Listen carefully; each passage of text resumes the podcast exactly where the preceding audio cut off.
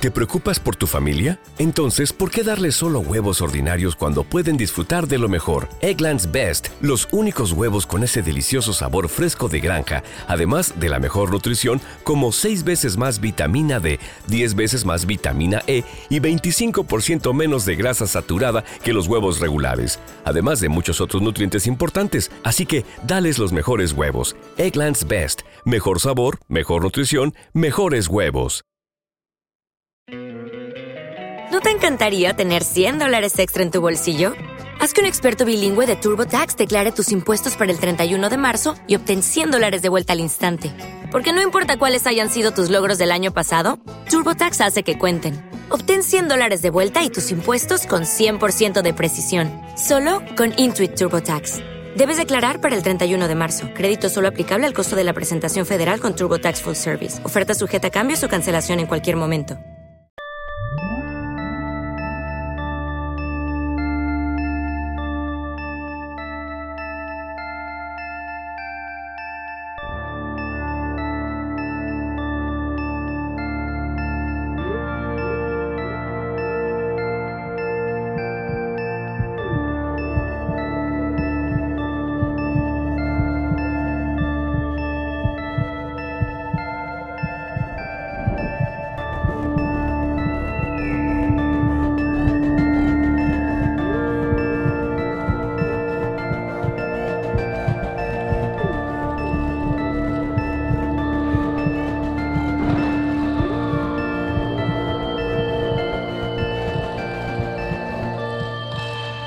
Bienvenidos a la hora más oscura.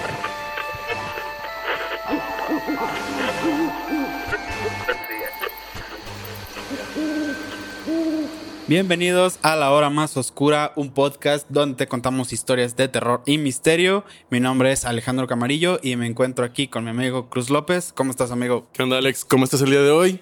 Muy bien, muy bien. ¿Cómo está nuestro querido público, como siempre? Y pues bueno, aquí estamos, como cada semanita, trayéndoles un episodio nuevo. Un Monday, Un Monday, un lunes, Monday capítulo. Monday, Monday night. así, así es. Este, estamos, estamos listos para continuar con esta gran temporada eh, que llevamos. Esperemos les esté, les esté gustando mucho como siempre. Y pues bueno, este, el- en esta ocasión, como ya sabemos, pues ahora le, le toca a él extraernos estos episodios de esta semana. Y ya ahorita él nos contará de qué se tratan sus temas. No sin antes, como siempre, decirles los anuncios parroquiales que conciernen a la hora más darks. Sí, pues ya saben que nos pueden seguir en Facebook, en Instagram, eh, en TikTok. Ya estamos subiendo, Algunos Este- clips estamos ahí experimentando. ajá, para que vayan a, a ver qué, qué onda. Mm, en Facebook y en Instagram están los linktrees que los pueden llevar a todas las plataformas de audio donde nos pueden escuchar, tales como Spotify, eh, Spreaker, Apple Podcast, que ya saben que nos pueden, pueden activar su, sus notificaciones en Spotify, eh, calificarlo si les gusta el, el podcast. Sí. Y en YouTube, activar la campanita, suscribirse, comentar un me gusta si les está gustando el, Contenido. el contenido, como lo estamos haciendo. Y unirse al grupo de la hora más oscura. Ujú. Que pues ya se está, se está armando muy, muy chido el cotorreo con los, chido. con los uniendo gente. que estamos usando. Se está uniendo mucha gente, exactamente, también. Y, y pues está, Sí, hay, hay mucha actividad, hay mucha actividad últimamente y está muy chido eso. La verdad que, pues como siempre decimos, vale la pena que se unan, no solamente el cotorreo con nosotros, sino con toda la comunidad que está ahí, más de 700 personas que les gusta toda esta onda del terror y el misterio y las cosas este conspiranoicas y viceversa. Las cosas extrañas. Las cosas extrañas, ahí están todos ellos unidos en ese grupo. Y bueno, también no se olviden que realmente estamos en casi todas las plataformas, estamos en más de 10.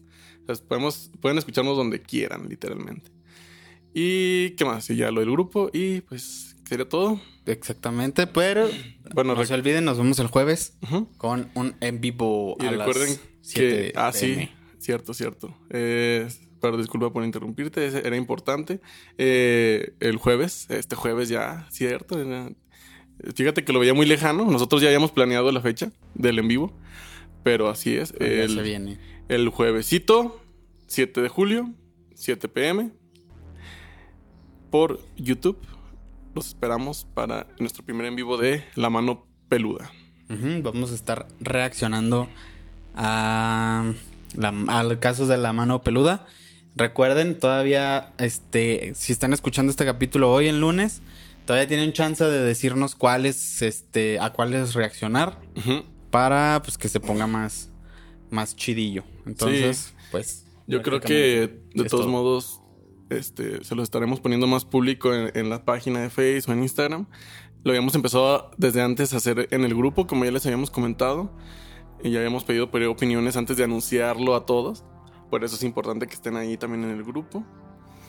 Y bueno, les, les quería decir que aprovechando que hoy es lunes, recuerden que los lunes son de peticiones y como ya lo vieron en el episodio pasado, pues fue una petición de un seguidor la que hicimos. Entonces, siempre vamos a tomar en cuenta sus recomendaciones de temas para episodios para que siempre nos esté mandando ahí. Porque sí, literalmente sí leemos todas, ¿ok? Ujú. Más para recordarles, aprovechando que es lunes. lunes de peticiones. Así es. Pues bueno, dicho todo lo anterior, Así podemos es. avanzar a lo que es nuestro capítulo del día de hoy. Ustedes ya lo leyeron. Eh, pero bueno, Cruz, pues ya vas a saber de qué se trata. Vamos a hablar de un, un capítulo que me gustó mucho, que es la otra, vamos a, vamos a repetir, la maldición. La maldición de Tutankamón en este La caso. maldición de Tutankamón. Sí, va- vamos dos, dos al hilo de maldiciones. Pero la otra era más, Más de mala suerte. más de mala suerte. Ya veremos esta, entonces, la maldición de Tutankamón, ¿a qué nos, a qué nos lleva? Sí, mala suerte, estupidez humana. Así es. o, o cosas sobrenaturales. O todo junto. Muy bien, Muy vamos bien. a comenzar. Tutankamón fue uno de los faraones más famosos del antiguo Egipto, como la mayoría yo creo que debe de saber. Todos alguna vez Sí. hemos escuchado el nombre de Tutankamón. Sí, eso sí. Su recuerdo todavía per- permanece en la memoria de aquellos apasionados al magnetismo que tanto caracteriza a dicha civilización. Su reinado duró menos que el de sus antecesores, pero el misterio y las numerosas leyendas que ensalzan su figura convirtieron su andadura en un relato apasionante. Hasta ahí vamos, vamos bien, ¿verdad? Todo, todo bien.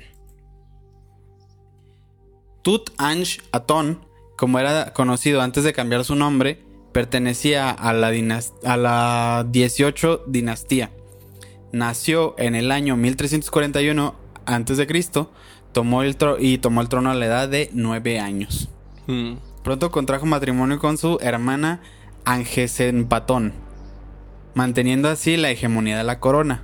En los primeros meses del cargo, Tutankamón llevó a cabo una de las medidas más importantes de su mandato: restablecer el culto tradicional y devolver el pueblo el poder a los sacerdotes, perdón.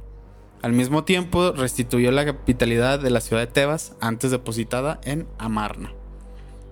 Entonces llegó Morrito al trono Sí. y se casó con su hermana, como sí, pues un Targaryen. que, este, hay varias culturas donde llegan a ser, este, ¿cómo se dice? Los mandatarios, Eh, los chidos, pues a muy temprana edad, realmente, que no tienen idea de lo que están haciendo, tal vez. Obviamente siempre hubo como los consejeros, y todo Consejeros. eso, pero sí llegaban muy temprano y, y también esa tendencia de, de ser de la, ¿cómo? De ser puros y estar, por eso estar entre su propia Familia. jerarquía y familia. Que luego también había visto por ahí que luego por eso pues, realmente mucha de la de los que eran emperadores o toda esa familia como que tenía ciertas deficiencias hasta físicas. Sí, y eso es lo que vamos a ver un poco más adelante. Y, porque no lo había visto tanto en lo de no sé si aquí pase con este compa o si él, él sí él sí la libró como los de Monterrey. Pero um, sí había visto por ahí en otras partes más europeas que sí estaban raritos. Sí. Pues en las pinches pinturas, ¿verdad? Cómo se ve que, Sí, te- que estaban bien feos. Y, es por la- y tienen esas facciones porque tienen cierto síndrome a causa de los genes. Pero Del bueno. Ajá. Ahorita ya veremos aquí. Sí, ahorita vas a ver todo lo que tenía este pobre muchachín. Porque murió a los 19 años. Entonces Mm. todavía prácticamente un niño. Mm, bueno, vivió, ¿qué? ¿10 añitos? 10 años siendo faraón. Bueno, 10 años sien- siendo el mero mero. Tal vez. No obstante, a pesar de su corta trayectoria, fue enterrado con todos los honores, junto a sus más preciados tesoros y multitud de comodidades para su paso a la otra vida. Pero la realidad fue mucho más cruel con él, ya que un estudio demostró hace pocos años que realmente fue un rey en plena pubertad, de aspecto débil, enfermizo y que murió cuando acababa de cumplir los 19 años. Mm, Algo que pudo deberse a la relación incestuosa mantenida por sus padres. ah. También. Sí, pues justo de lo que hablábamos. Lucky Land Casino asking people what's the weirdest place you've gotten lucky? Lucky? In line at the deli, I guess? Aha, in my dentist's office. More than once, actually. Do I have to say? Yes, you do. In the car before my kids' PTA meeting. Really? Yes. Excuse me, what's the weirdest place you've gotten lucky? I never win and tell. Well, there you have it. You can get lucky anywhere playing at LuckyLandSlots.com. Play for free right now. Are you feeling lucky? No purchase necessary. Void where prohibited by law. 18 plus. Terms and conditions apply. See website for details. Entonces sí, también él traía sus detalles. Sí, muchos detalles. Sí, pues a lo mejor. Pues sí, era una tendencia muy grande, supongo. Todo ello son las conclusiones a las que llegaron en 2010 un equipo de investigadores de todo el mundo comandados por el director del Consejo Superior Egipcio de Antigüedades, Ha- Zahi Hawass.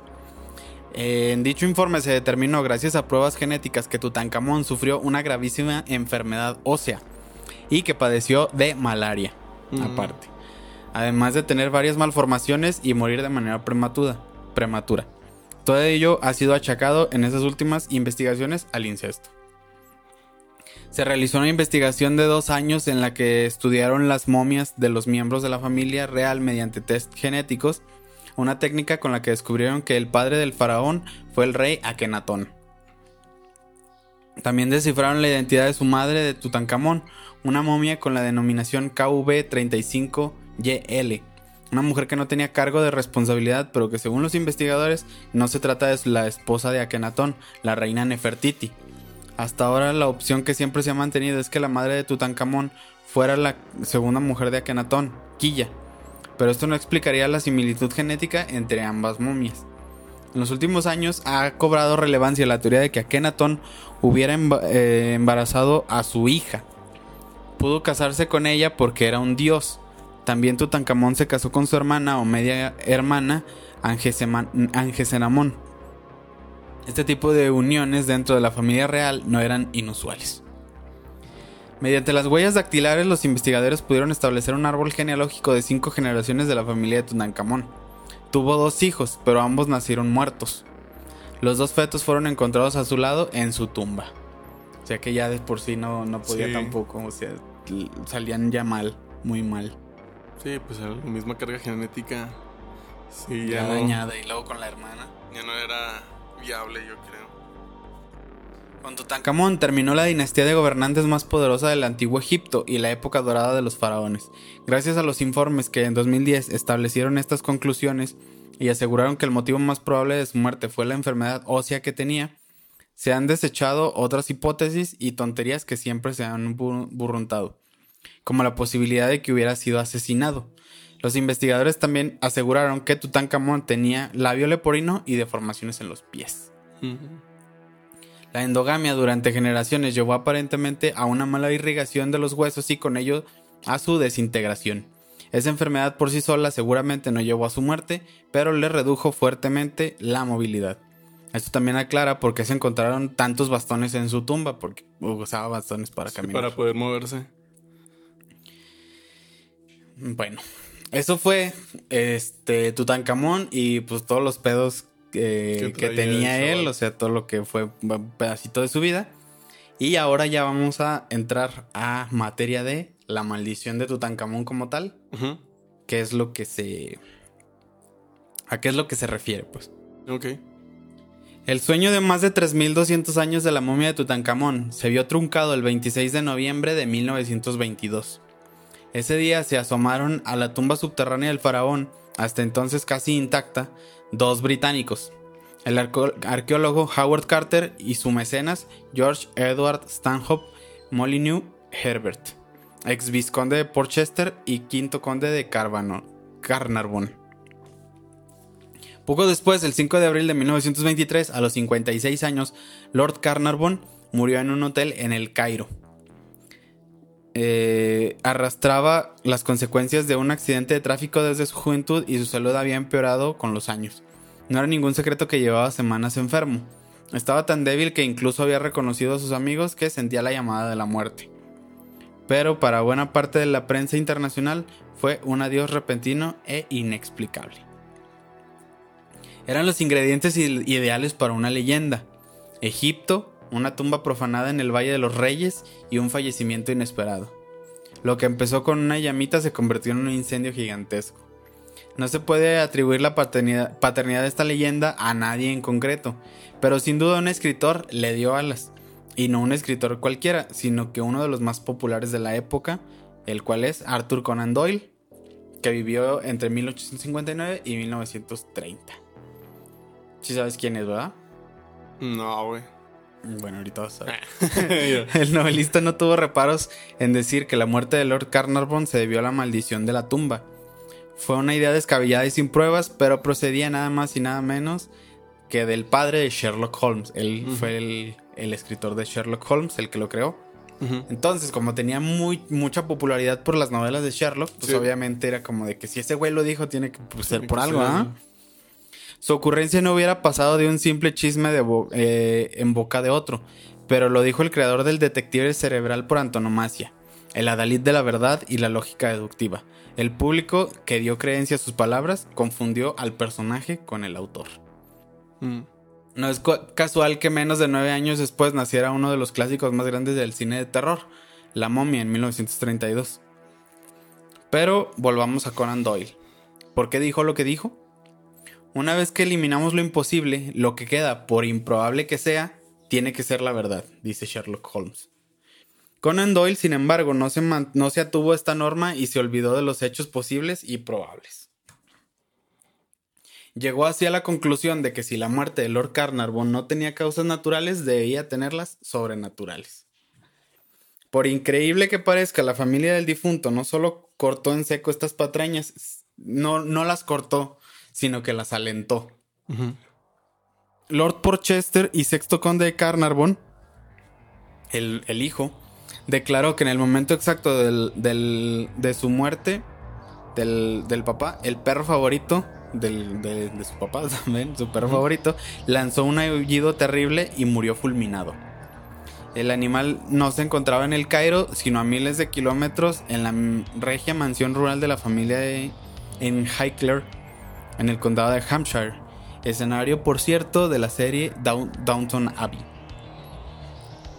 Los partidarios del peor periodismo, no dejes que la realidad te estropee un buen titular, se frotaron las manos de satisfacción. Los infundios y las patrañas o fake news no son cosa de hoy, como explica Thomas Hobbing en Tutankamón, la historia jamás contada. Un periódico se inventó incluso que el, eh, el texto de un jeroglí- jeroglífico de la cámara funeraria, que decía, quienes entren en esta tumba sagrada pronto serán visitados por las alas de la muerte. Por supuesto, ni dicha advertencia ex- existía ni la mascota de Lord Carnarvon presintió la muerte de su amo, pero un mecanismo irrefren- irrefrenable ya se había puesto en marcha. El corresponsal que dio cuenta del hallazgo consideró que la frase sonaba un poco amenazante y decoró la crónica con un añadido de su cosecha. Y mataré a todos los que crucen este umbral. Poco a poco, las muertes misteriosas se fueron sucediendo. Un amigo de un, de un amigo de alguien que había estado una vez en Egipto, un trabajador de un museo de Estados Unidos que tenía obras de arte del Egipto antiguo. Quienes relacionaron las muertes con la momia no tuvieron en cuenta la edad avanzada de las supuestas víctimas, ni que algunas muriesen por causas tan pro- prosaicas como un atropello. De nada servía que expertos como el egiptólogo Herbert Winlock, director del Metropolitan Museum de Nueva York entre 1932 y 1939, enviara una carta de rectificación cada vez que leía una noticia sobre nuevos fallecimi- fallecimientos vinculados con la maldición. Entre la verdad y la leyenda, quédate con la leyenda, explica John Ford en El hombre que mató a Liberty Balance. Conan Doyle fue un gran viajero. De joven se embarcó en un ballenero rumbo a la Antártida y recorrió eh, en un mercante la costa de África. Vivió en Austria y en Suiza. A finales del siglo XIX, antes del excepcional hallazgo de Howard Carter y Lord Carnarvon, recorrió Egipto con su primera esposa, de la que enviudó. ¿Por qué también él prefirió la leyenda a la verdad? Le molestaba a este compa que el éxito de, de Sherlock oscureciera toda su, su obra, porque tenía mucha obra, que incluye terror, ciencia ficción, novelas históricas, teatro, poesía y ensayos políticos. O sea, le escribía de todo este compa. Sí, tenía variedad que él quería que valiera igual la pena, ¿no? Ajá, pero pues, lo- al, final de todo, lo único por lo que se le conoce es por Sherlock Holmes. O es por lo más conocido. Pues es lo normal, ¿no? Digo, pasa en todos lados. No, no depende de él, depende de, de su público. Judy was boring. Hello. Then Judy discovered ChumbaCasino.com. It's my little escape. Now Judy's the life of the party. Oh, baby, Mama's bringing home the bacon. Whoa, take it easy, Judy. The Chumba life is for everybody. So go to ChumbaCasino.com and play over 100 casino style games. Join today and play for free for your chance to redeem some serious prizes. ChumbaCasino.com. No purchase necessary. Void where prohibited by law. 18 plus terms and conditions apply. See website for details. Pero esto no lo explica todo. Nunca sabremos por qué sucumbió al influjo del mundo del oculto, porque también le gustaba el ocultismo. Sin embargo, a veces los comportamientos más extraños tienen razones muy sencillas. Conan Doyle y sus hermanos se vieron obligados en su niñez a pasar a largas temporadas en instituciones de acogida. Su padre, muchas veces ausente, tenía graves problemas de alcoholismo. De adulto, el escritor aborreció la bebida y sintió devo- devoción por sus cinco hijos. El mayor de los varones, Alain Kingsley, murió a raíz de una enfermedad contraída en las trincheras de la Primera Guerra Mundial. Él nunca superó esta pérdida. Se refugió en el espiritismo para hallar consuelo a su tristeza. Buscó la inmortalidad y la logró. Aún sigue vivo para millones de gentes, de personas que leemos este Sí, sus obras. la, ajá. Si creía en los fantasmas, el más allá y los espíritus fue casi por obligación. La maldición de la momia no existía, pero sí otra de la que él, fue víctima. Una maldición más antigua que las piedras y las pirámides de Egipto, el de tener que enterrar a su propio hijo. Mm. Por eso no quiso ni pudo creer que la muerte fuera el final de todo. La vida es infinitamente más extraña que todo lo que la mente humana puede inventar. Eh, así fue como se originó todo este desmadre. Ahora vamos a ver ya lo de la expedición como, como tal. El 26 de noviembre de 1922, la expedición del, del arqueólogo Howard Carter y financiada por el, el aristócrata Lord Carnarvon hizo un hallazgo excepcional, el de la tumba del faraón Tutankamón, rey de Egipto entre los años 1332 y 1323 a.C., en un estado de conservación increíble. Junto a la momia, en una cámara insólitamente pequeña para alguien de su rango, se encontraron 5.398 objetos, incluyendo un majestuoso ataúd de oro, una impresionante máscara mortuoria, mortuoria dorada, tronos, arcos, trompetas, cofres, joyas, vino, comidas, sandalias, ropa interior de lino, bastones, una daga eh, hecha de hierro de meteorito. Órale. Carter pasó una década catalogando los objetos con los que el faraón debía viajar al más allá. Si el faraón que reinó de eh, entre los 8 o 9 hasta los 19 años es tan famoso, no es porque fuera un gran rey, sino porque su tumba está entre las mejor conservadas, tal como escribió el escritor John Manchip. El faraón que en vida fue uno de los menos apreciados en Egipto, en muerte se hizo el más famoso. A su fama también contribuyó el hecho de que después del hallazgo de la tumba, algunos de los, eh, de los descubridores comenzaron a morir en extrañas circunstancias. En poco tiempo comenzó a hablarse de la maldición de Tutankamón. Ok. ¿Estaba el faraón vengándose desde el más allá de aquellos hombres que habían osado perturbar su descanso? ¿Habían los investigadores librado un poder dormido durante milenios? Tal como escribe el microbiólogo Raúl Rivas en La maldición de Tutankamón y otras historias de la microbiología, la explicación puede pasar por unos diminutos seres efectivamente dormidos durante milenios, los microbios. Las bacterias, los microbios y todo eso que terminen en novios. Sí. Nah, pues sí. sí se conservan mucho los microorganismos. Y más dependiendo si hay ciertas condiciones ambientales, a lo mejor no también. Como me imagino que hay, pues, que humedad o madres así. Digo, es lo más común en, en, algo sepultado. Exactamente. Es solo uno de los ejemplos recogidos en este volumen de casos en los que los microorganismos escribieron la historia. Pocos meses después de la apertura de la Cámara Real, se sucedieron una serie de muertes en circunstancias inexplicables de personas vinculadas a la exhumación de la tumba. Estos acontecimientos avivaron la imaginación de la prensa, que transmitió la idea de que las extrañas muertes eran consecuencia de la profanación de la tumba. Aparte de la prensa, a la que se culpa con cierta facilidad de la mitad de los males del mundo, lo cierto es que el rumor corrió como la pólvora entre lectores inclinados a lo esotérico. Personalidades, como ya lo vimos, Sir Arthur Conan Doyle, contribuyeron a propagar la creencia de que efectivamente una terrible maldición venida del más allá estaba matando a los profanadores. Sorprendentemente, los periódicos ingleses llegaron a atribuir hasta 30 muertes a la maldición del faraón.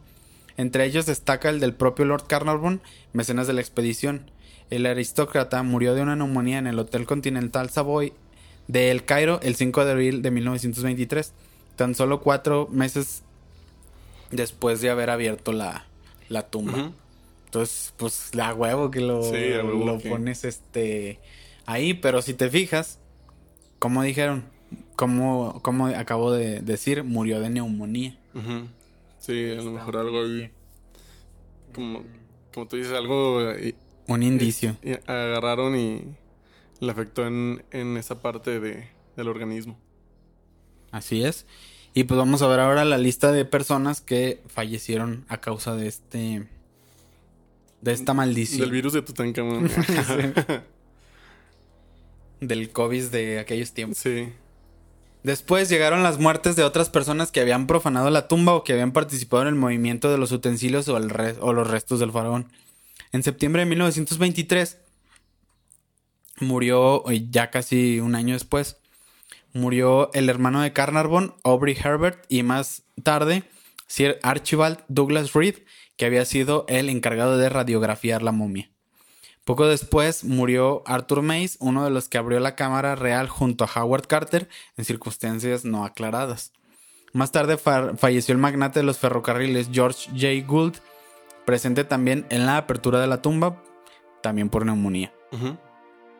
Richard Bethel, secretario de Carter, murió de forma extraña en 1929. Por si fuera poco, su padre y la mujer de Bethel se suicidaron. Alvy Litoch, no, Lithgow, del Museo Metropolitano de Nueva York, murió de un infarto y el e- egiptólogo George Benedite murió de una caída en el Valle de los Reyes. Para cerrar el círculo de muertes, los directores del Departamento de Antigüedades del Museo del Cairo, que intervinieron en las expediciones de los restos del faraón en París y Londres, murieron en sendas hemorragias cerebrales. A pesar de todo, tal como recuerda Raúl Rivas, Howard Carter siempre rechazó la teoría de la maldición y a todo aquel que se lo insinuaba le replicaba. Todo espíritu de comprensión inteligente se halla ausente de esas estúpidas ideas. Lo cierto es que uno de los estudios posteriores revelaron que de las 58 personas que estuvieron presentes durante la apertura de la tumba del sarcófago, solo 8 murieron. Y que además lo hicieron en un plazo de 12 años. O sea, todo empezó por la, por la muerte de Lord Carnarvon, que fue el que murió luego, luego. Sí, sí.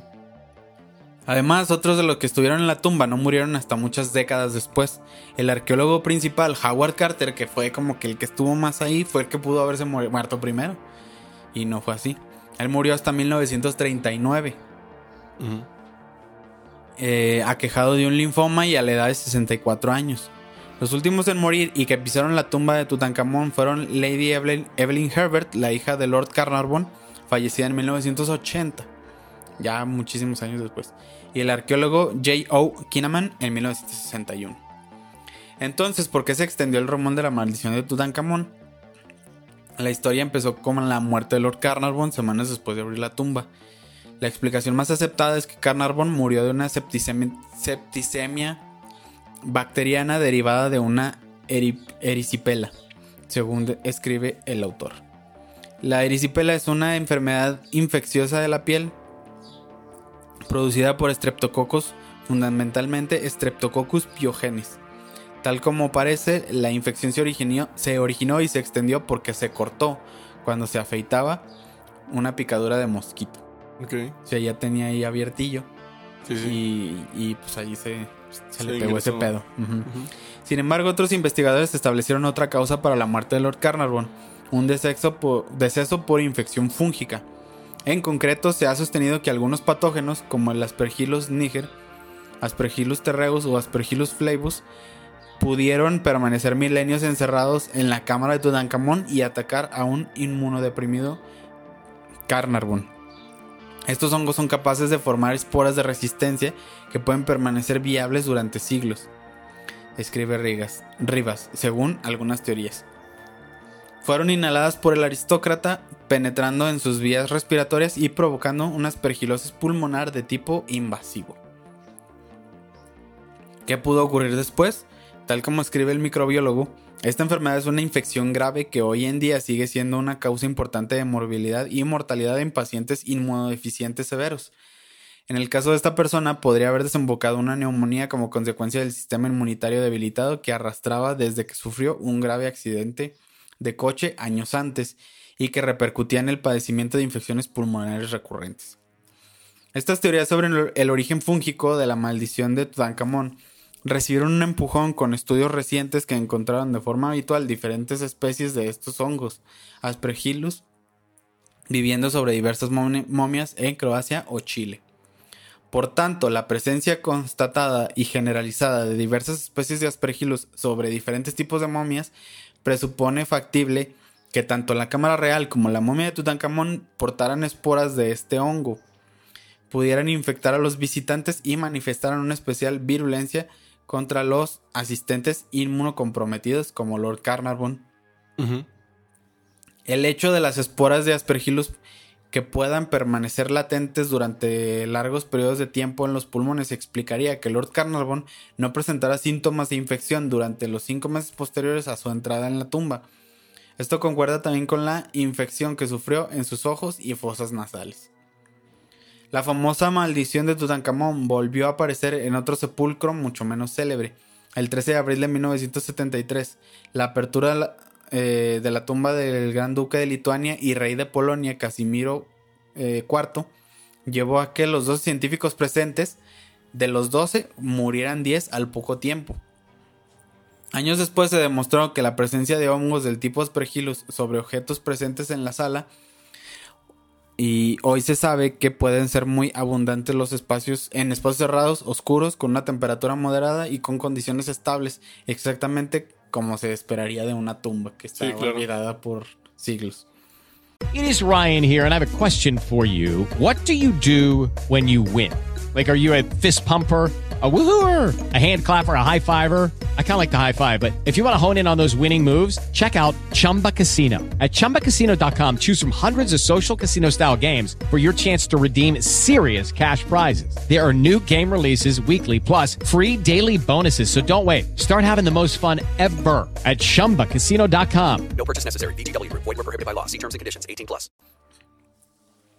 Y ya, para finalizar, eh, sobre Tutankamón, su mandato se caracterizó porque revirtió muchas de las medidas adoptadas por su padre, probablemente bajo la supervisión de su visir y sucesor. Por encima de todo, puso fin a la veneración del dios Atón y restauró a Amón como dios supremo, recuperando también los privilegios tradicionales de los sacerdotes. Tutankamón volvió a la capital, eh, volvió la capital a Tebas y abandonó la ciudad de Ajetatón para resaltar su cambio religioso. Su nombre pasó de ser Tutankatón a Tutankamón. Además, dedicó muchos templos a esta divinidad, sobre todo en Karnak. Además, el faraón prestó especial atención a mejorar las relaciones con potencias vecinas, aunque acabó luchando contra los nubios y los asiáticos. Por eso probablemente fue enterrado con una armadura de escamas de cuero y con varios arcos, si bien es cierto que probablemente no llegara a luchar a causa de su condición física.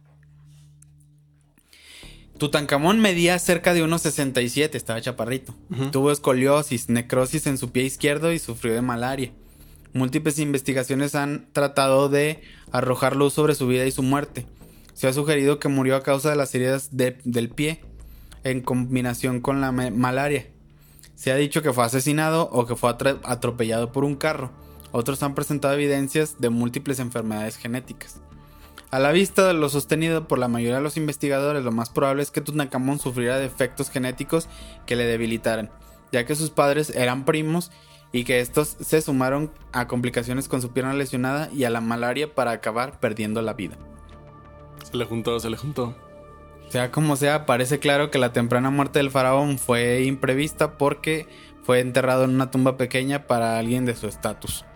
Quizás se le dio un lugar de descanso originalmente destinado para otra persona, siempre con la finalidad de enterrarle en el próximo plazo máximo de 70 días marcado por la tradición. Mm. Algunos investigadores señalaron que la momia entró en combustión en el, el, este ya antes en el interior del sarcófago, lo que explica su color negro, porque si ven las fotos está Sí, está- está sí, como negrito. negro. Ahí se va a ver en las en las imágenes también de la evidencia.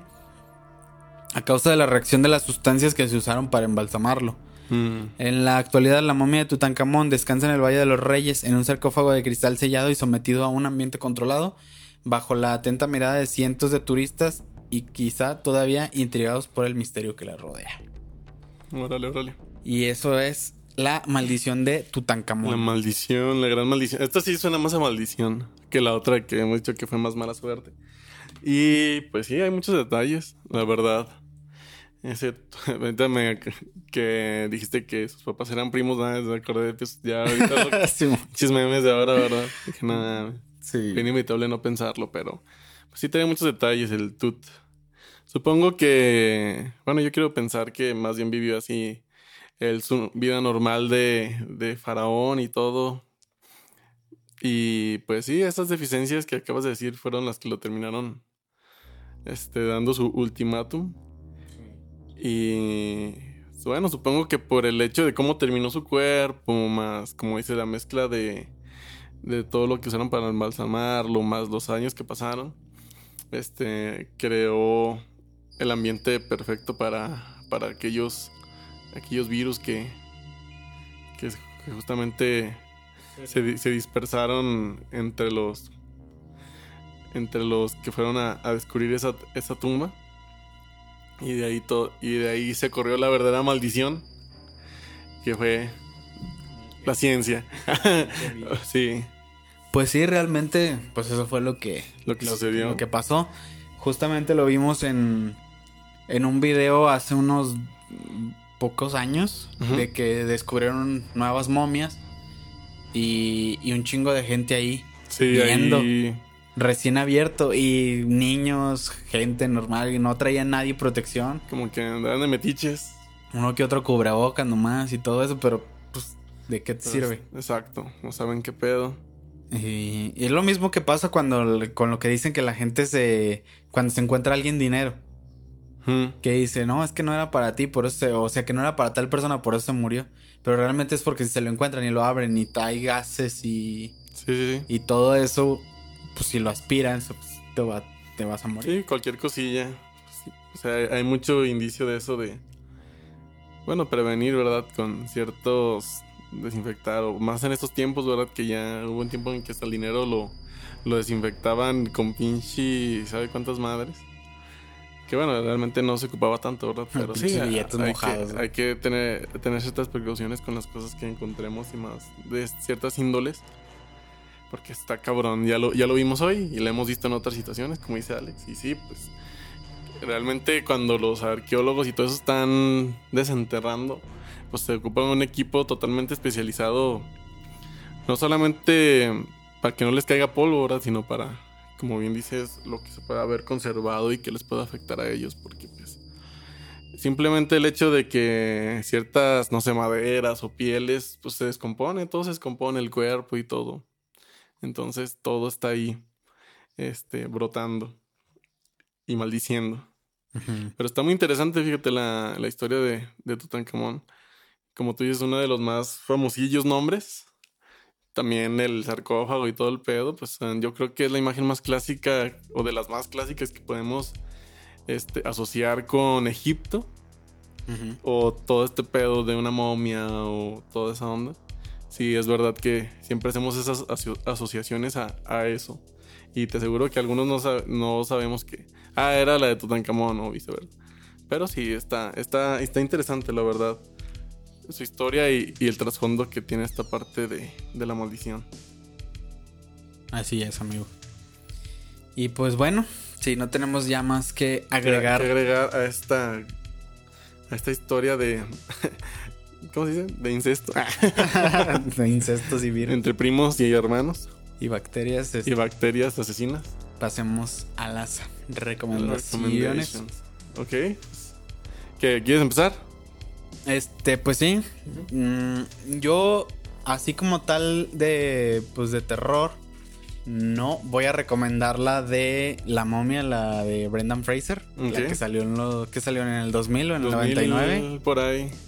Este, pues eh, pinche, es una peliculota, esa está, Sí, está un- perrísima. clásica, ¿no? Ajá, es, un- es, este, pues es una película de acción, Ujú. está, está muy buena. A mí me, me gustó mucho, me sigue gustando cuando la veo en la tele, la sigo Sí, viendo. está chida. Y Aparte de las primeras, como que tenía efectos que te impactaban. Bueno, al menos yo de morro de las que vi fue de las primeras con ciertos efectos visuales que. Y ahorita los ves y no se ven tan sorprendentes. No, pero pues no. En su tiempo decías, está chingón. La momia se ve medio. medio pedorra. sí. Por ejemplo, se veía chingón así por lo de la arena en la cara del güey, así. Sí, tenía sus detallitos chidos. Ajá. Y, y también algo que, bueno, no voy a recomendar como tal la, la más reciente de la momia, que es con Tom Cruise. Ujú. A mí, a mí se me hizo bien la película. Al final sí fue como de que mm, la regaron un poquito. Sí. Pero estaba. Esa película iba a ser parte de un universo que nunca vimos, que era el universo oscuro de Universal, Mm. el Dark Universe. Que iban a ser como un universo así tipo Marvel, tipo Sí. DC de sus superhéroes, pero estos güeyes con puros pinches monstruos clásicos. Órale. Y la primera era la, la momia. Este sale ahí Russell Crowe. Y ese güey es el Dr. Jekyll. Ah, ok. Iba a salir también, iban a hacer la película del hombre invisible, del hombre lobo. Creo que para el hombre lobo ya tenían a. Ya tenían actor también. O sea, ya tenían varios que iban a, Sí. a hacer este. Pues sí, sí, es una del hombre invisible, ¿no? Ciertos papeles, pero no es la misma. ¿No es la misma? No es de lo Mm. mismo, creo que no. Sí, se llama The Invisible Man, Sí, algo así. pero creo que no es este. No la he visto, pero. O sea, nomás porque recuerdo más o menos, pero sí. No es sobre lo mismo. Y esto iba a estar todo ambientado en lo mismo. O sea, iba a ser un universo compartido. Sí, van a salir los mismos personajes. Ahora sí que iba a ser su. su todo conectado. En, el mi- en la misma línea temporal, vaya. Sí, iba, pues iba a salir Drácula, iban a salir todos los pinches monstruos clásicos Ah, de, está chido. de Universal. Y a mí sí me hubiera gustado mucho ver, ver eso. Pero como no le fue bien a la momia, pues a la primera. Se rajaron. Valió madre con ese. Con ese rollo. Pero pues sí, este. Hey guys, it is Ryan. I'm not sure if you know this about me, but I'm a bit of a fun fanatic when I can. I like to work, but I like fun too. It's a thing. And now the truth is out there. I can tell you about my favorite place to have fun Chumba Casino. They have hundreds of social casino style games to choose from, with new games released each week. You can play for free anytime, anywhere. And each day brings a new chance to collect daily bonuses. So join me in the fun. Sign up now at chumbacasino.com. No purchase necessary. Group. Void were prohibited by law. See terms and conditions. 18 plus. Esto este, me pone muy triste. esa situación. Pero pues igual denle una. Una, Una checadita. virujeada a esa. A esa peli está entretenida, nomás que pues es de las clásicas películas que no todas son así. Pero esta es de las clásicas películas en la que pinche Tom Cruise ap- acapara toda la, Toda la toda la atención. historia. Ajá. Entonces, si hubiera sido un poco menos centrada en él, pues hubiera, tal vez le hubiera ido, le hubiera ido mejor. Sí, pues sí, ya. Detalles, detalles. Detalles. Entonces, pues ahí les dejo esa. La momia, la, la de Brendan Fraser. Y pues ya si quieren verla, lo que pudo haber sido este del universo de. El universo oscuro de Universal, pues ahí está esa de, de la momia. Órale. Muy bueno, muy buena. Muy buena movie. Que justamente ahorita que hablábamos de los efectos, me acordé de. Por ahí unas críticas que le estaban haciendo justamente a ese tipo, a las películas de esos tiempos. En la de Rey Escorpión. Ah, eso está culerísimo, Eh, los efectos. Que el güey, que el- es estos youtubers que narran este, películas y viceversa, que Ah, te la sí. narran en poco tiempo. Que dice que nada más pinches gráficas de Play 1, güey. del Rey Escorpión, güey, nada más. Se ve bien Y- horrible. Y, yo la neta también eh, por- me acordé porque decía que eran de los efectos que de morro me impactaban. ah, yo cuando vi el escorpión sí me saqué de pedo, güey. O sea, ¿Sí? pinche era una figura chingona. O sea, se me hacía muy chido el pinche mono. Pero ahora que lo veo, digo, no, sí, no estaba tan chida. Ay, no, es que se veía, se veía bien puteado. Pero sí, era lo, volvía lo mismo, como que de morro sí te impactaba. A lo mejor también porque pues realmente todo lo de animación no estaba tan perro. A lo mejor eso hasta era lo más chido de esos tiempos, puede ser.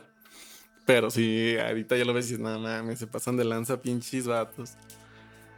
Pero bueno, que la otra que tiene así culerotas es la de este Spawn. Spawn, esa Sí, está esa- chida sí también. está chida, pero sí se pasan de lanza también.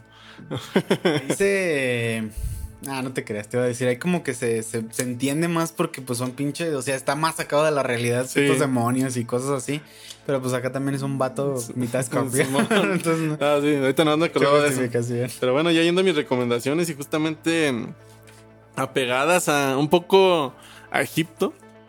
En una parte nada más, en un pedacito, pero por eso les quería abordar. Y más que nada, aquí tomé nota de que me decías que este compa mm, que se lo murió su hijo. Este buscó la inmortalidad eh, de alguna manera en el ocultismo y viceversa. Eh, este, tomé la nota porque me recordó un poco a mi recomendación que viene siendo más, nada más y nada menos que la saga de Puppet Master. Puppet Master. Me- ya tengo, ya hace un tiempo me di la tarea de, de conseguir toda la, la saga. Simón. Batallé. Yo no les voy a una, mentir. la primera. Batallé porque hay ciertas películas que no se pueden conseguir tan fácil. Pero, y aparte tiene una cronología y no, es- no están en orden, pues. En una de ellas, o sea, empiezas a ver tú las películas y pues, ah, ok. Pero ya después avanza más, creo que como en la 4 o en la 3, explican un poco más del origen del por qué, pues, pinches monillos tienen vida y este güey que, que anda haciendo con esas madres. Y justamente, pues resulta que el doctor Toulon, que es el titiritero, el que los crea, eh, tuvo un viaje a Egipto donde conoce a, a un discípulo de un hechicero oscuro que le entrega, ahora sí que el, el secreto de la fórmula de la vida que, usa- que usaron en Egipto, creándola también con magia, pues sí, oscura, magia negra, y que este pues le daba la vida, ahí sale como en la escena donde van, le dan la vida como a un, un mono, como a un animal muerto. Este doctor Toulon pues buscaba la fórmula para, para revivir a su esposa, que ahí tiene una historia de que se la matan en los tiempos de los, sí, pues de los nazis y todo ese show. Y ya, encontrando la fórmula, pues logra darle vida a los, a los muñequitos. No sé si recuerdan la película, este o tú, público o tú, Alex, eh, que les da como un liquidito verde, fosforiloco. No me acuerdo bien. Pero sí, como que sí me acuerdo del. Y ya, pues esa básicamente es la fórmula de la vida que ocupa carne humana, es lo principal. Y por ahí hay una película donde tiene a sus monillos en chinga consiguiéndole cuerpos para él regresar a ser humano porque o más bien para pasarse un cuerpo humano porque su cuerpo pues está está podrido. Lo reviven sus monillos. Entonces, está chida. Está, es- de por sí están muy chidas las movies. Sí, sí están chingones los personajes. Las hay unas que ya después se van distorsionando un poco. Como la de los eh, Puppet Master contra los monstruos de sabe qué chingados. Ah, chinga. Que son como unos monos este demoníacos. Que vienen de otra dimensión también. Y ahí se van armando los putazos. Pero las de que van a pegadas a la saga está chida la historia. La neta está. O sea, como tipo de estas cosas de egipcias y historia de cuando estaban en los tiempos de los nazis y como ese batillo era, si era un titiritero normal antes de. Y muchas cosas tiene buen trasfondo. ah, Y aparte, como el trasfondo, perdón. Y como les digo, pues los personajes están chingones. Y pues esa es mi recomendación. Mm, realmente, te digo, se me ocurrió ahorita y había tomado algunas notas eh, de por lo que me co- comentaste. "Ah, es, es buena. Y pues sí, una, una saga un poquito larga, pero que les digo, vale la pena ver, aunque algunas están más para palomear. Pero bueno. Eh, mm, de hecho, hay unas muy recientes que nada más sale este, ¿cómo se llama? Blade. que es el que tiene la mano de gancho. Es el que sale siempre. Que le salen pinches cuchillos donde sea el güey. Eh, sale nada más él. Como que se lo encuentran, como tipo Chucky, se lo encuentran y hace ahí un desmadre en la casa, pero están, están entretenidas. Las nuevas. La- las que sí van a pegar a la saga, pues tienen muy buena historia también. Sí, sí me acuerdo desde que era niño. No vi todas, pero sí me, sí la primera es la que más me, más me acuerdo de ese güey del, el que tiene un cuerpezote y su cabecita. Que suelta unos putazotes. El de la pinche, pues ese güey doble- dobla a las personas, ¿no? Sí. Tan mamado que está. El del, El del tor- el del pinche taladro. El del taladro en la maceta. Hay uno que suelta sanguijuelas, ¿no? Una Simón, de hecho, muñeca. de hecho, esa muñeca es. Supone que tiene el espíritu, el, el alma de, de la esposa. Ah. Sup- Ahí, ahí como que llega un punto donde la ya no encaja porque luego le cambian la historia a la esposa. Y de hecho, por ahí leí que es precisamente esa muñequilla que avienta sanguijuelas la descartaron de, la, de las movies porque a la gente no le agradó mucho verla lanzar sanguijuelas. Como que no resultó este muy buen personaje para la gente. Por eso, como que era muy, muy desagradable según, según el público. Estaba rarita. No está desagradable pinche descuartizar gente, pero Ya sí aventar sanguijuelas. Pero nada, están chidas las movies.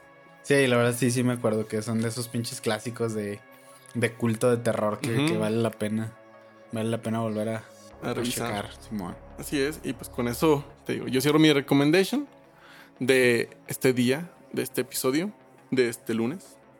Así es, pues. Si alguien tiene alguna película que se pudiera relacionar, este, mm, escríbanos en los comentarios. Me acuerdo, me acuerdo de una porque eh, ya les había comentado antes de que hay unos libritos que son como los del libro vaquero que se llaman joyas de la literatura. Sí. Y se desprende que hombres y héroes y otras, otros de, de historia y así. Entonces hay de muchos tipos. Yo tengo uno, justamente el de. De, que- de este Akenatón. Que el faraón maldito le decían por todo el desmadre que hizo, porque él fue el que. Pues sí, no, sí no lo mencioné, no es el papá de este. Sí, de este güey. De que él cambió el, el, este lo de los dioses y que vamos a adorar ahora a, a este creo que era a, a a- este Amón, algo así, y quitó a Amón y puso a Atón y que Atón era un pinche disco de solar con muchas manos y Sí, pues mismo tú dijiste que después Tutankamón lo quitó para lo regresó a... a, ajá, a Amón. Y este. Y ahí tengo, pues, por ejemplo, ese. Y ese güey, pues sí, sea, ya estaba puteado también. Ya usaba bastón. Tenía pedos. De. en la genética. Creo que no podía tener hijos. Entonces también se dice que sus hijos, entre ellos, pues, este güey, era hijo de. Creo que del, de su hermano. Mm. Que el hermano era el que se echaba la. A la esposa, es un desmadre, o sea, ni- la neta está tan rebuscado todo ese pedo que ni no sabes ni qué, Sí. ni qué es lo que pasa ahí con, con esas, con esas familias. Y había uno, me acuerdo, de los clásicos de terror, que se llamaban esos clásicos de terror, de la momia. Pe- Así se llamaba la momia. Y es un vato que consigue un sarcófago con una momia clandestinamente y lo tiene en su casa. Ok. Pero se da cuenta que la es como coleccionista. Y se da cuenta que la pinche momia se mueve cuando él no se da cuenta. Mm. ¿Sabe? Cuando no está poniendo atención, cuando no está haciendo así, se da cuenta que la pinche momia se empieza a mover. Y que sale y hace desmadres y así. Y pues este güey se empieza a poner nervioso y ya después la momia lo anda persiguiendo a él. Porque hay un, traen un, un papiro con jeroglíficos que se supone que no debía leer. Y cuando lo descifra, pues es como que la pinche. Las palabras mágicas, la maldición. levantarlo. Para que se levantara la pinche momia y empezara a hacer su desmadre. Ujú. Estaba muy buena la historia, la neta, nomás que no me acuerdo dónde está. Y ya le he dicho a mi papá, porque mi papá es el que. eh, el que tiene guardado eso, nada más que no sé si, si las tiene él con él o las están en, en otra parte. Pero está esa, esa historia y me acuerdo que estaba chida. Y al último, pues la tiene que destruir el güey, pero pues anda bien cagado porque la pinche momia ya lo quiere matar a él. Simón. Y estaba muy buena, me acuerdo que esos todos estaban, estaban chidos, entonces esa, esa es buena, buena este, historia de, de la momia, nomás que no me la, no me la, no la recuerdo muy bien, la leí ya cuando era, cuando era niño y, y, pues este, no tengo muy frescas las ideas, pero de ahí Pero salió. la- Sí, pues me imagino que debe haber muchas historias chidas, muy aparte de estas de relacionadas con momias y, y lo egipcio, como ya hemos conocido. Así es. Entonces, pues, si no hay más que agregar, amigo, podemos retirarnos en paz Yeah. para ir a dormir. Para ir a hacer el quehacer. Simón. Muy bien. Muy bien. Este, pues si no ¿Terminamos, tenemos amigos? nada que decir, cerramos este capítulo de La Hora Más Oscura. Esperemos que les haya agradado mucho. A nosotros, pues si nos, nos gusta, a mí en especial, que fue uno de los que más me ha gustado. Y sin más, nos despedimos, amigos. Nos retiramos. Yo soy Alejandro Camarillo. Yo soy Cruz López, amigos. Y esto fue La Hora Más Oscura. Nos vemos el jueves, episodio y en vivo. Nos vemos.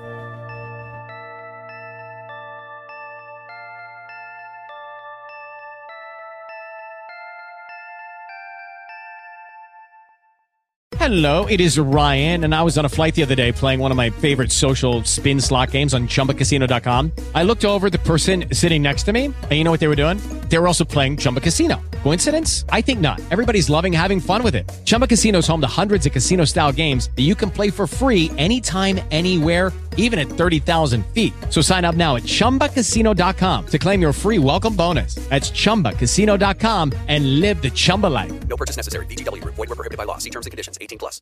With Lucky Land slots, you can get lucky just about anywhere. Dearly beloved, we are gathered here today to. Has anyone seen the bride and groom? Sorry, sorry, we're here. We were getting lucky in the limo and we lost track of time. No, Lucky Land Casino, with cash prizes that add up quicker than a guest registry. In that case, I pronounce you lucky.